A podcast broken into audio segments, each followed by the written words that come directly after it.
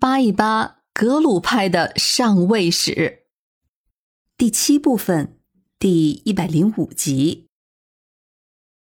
鉴于波罗奈在卫藏战争中的出色表现，也鉴于此时西藏的政坛已经没有什么像样的人物了，那个七世达赖和他的父亲还眼巴巴的等待着雍正皇帝的发落呢。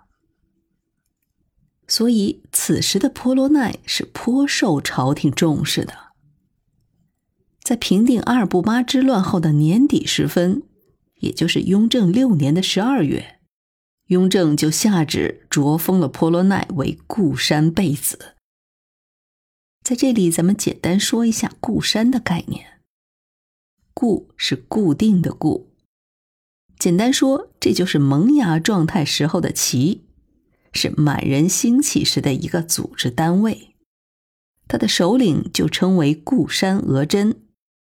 再后来，固山就演化成了旗了，而固山这个词就成了一个封号的形容词了。固山贝子就是其中之一，这也是王爵的最低一级，高于镇国公。在封贝子的同时。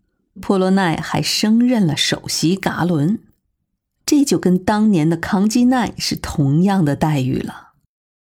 然而，所不同的是，剩下的两名噶伦，包括再后来又加设的那两名噶伦，实际上都是由波罗奈自己提名的，之后朝廷认证，所以这个时候就不是什么集体负责制了。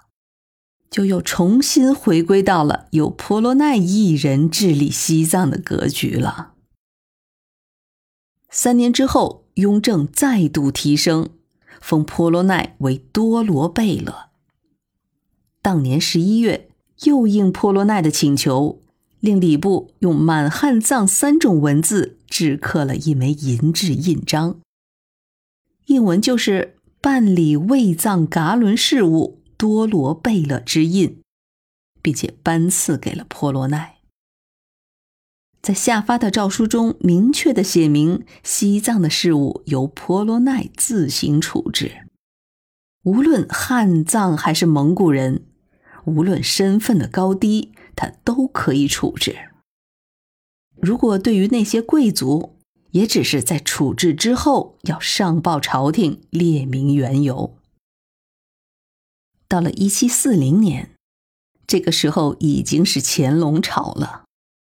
乾隆皇帝又加封婆罗奈为郡王，这是仅次于亲王的王爵身份了，在整个西藏的历史上也是凤毛麟角了。而且后来他的后代还承袭了这一爵位，所以此时的婆罗奈。已经是真正的西藏地方的统领了，称他为藏王，这才是实至名归。婆罗奈掌权之后，他进行了一系列的改革，或者说是整顿。首当其冲的自然是人事。官场上说，人事即政治，委任官员即是权力的象征。也是施政的重要保证。婆罗奈大权独揽，自然在人事任命上就完全按照自己的意思行事了。包括各个宗本，还有政府中的主要官员，基本上都是他的亲信了。而且，由于他不是出身于格鲁派，因此他有意识的扩大了俗官的比例。同时，对于僧人和寺院的举止也进行了规范。再有，发展经济是必不可少的。为了稳定西藏的社会稳定，他特别执行了一系列的政策，减少了底层民众的负担，免除了不少因为战事而导致的下层民众对政府所欠下的赋税。还降低了贫苦人家的差役，特别是阿里地区。同时，他还及时清理那些因为死亡或是逃亡导致的一些死户，减少了税赋的转嫁。凡此种种，都让民众得以从连年的战乱中脱身，重新开展正常的生产生活。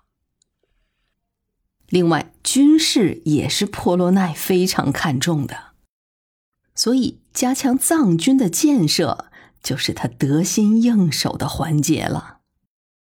西藏的常备军就是此时开始设立的。同时，他还重建了驿站体系，让政令的下达有了可靠的保证。朝廷对婆罗奈的器重。就在于依靠他抵御青海蒙古的威胁。对于这一点，婆罗奈是心领神会的。藏北是他经营的重点，也是非常成功的典范。所以，到了乾隆年间，有了婆罗奈打下的这个基础，清廷才可以放心大胆的去解决那个大小金川的争角。在西藏。对宗教的重视，那更是必不可少的。虽然他减少了僧人当官的比例，但是对于寺院和僧人，当然也是礼让有加的。而且为了避免他宁玛派和那个如日中天的格鲁派之间有可能发生的纠纷，他对宗教各派都是一视同仁的。另外，他自己自掏腰包为大昭寺和小昭寺敬献了千余两的黄金。布达拉宫中几座有名的坛城也是由他主持锻造的。在他当政不久，他还组织刊印了木刻版的甘珠尔大藏经，也就是那个著名的纳唐版大藏经。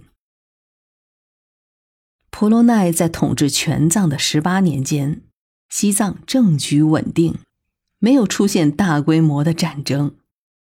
西藏的社会经济很快得到了恢复，并且有所发展。同时，婆罗奈还巧妙的利用不丹两大派系的矛盾，使得不丹臣属于西藏，也就归顺了大清。如此说来。婆罗奈在西藏的功绩着实不小。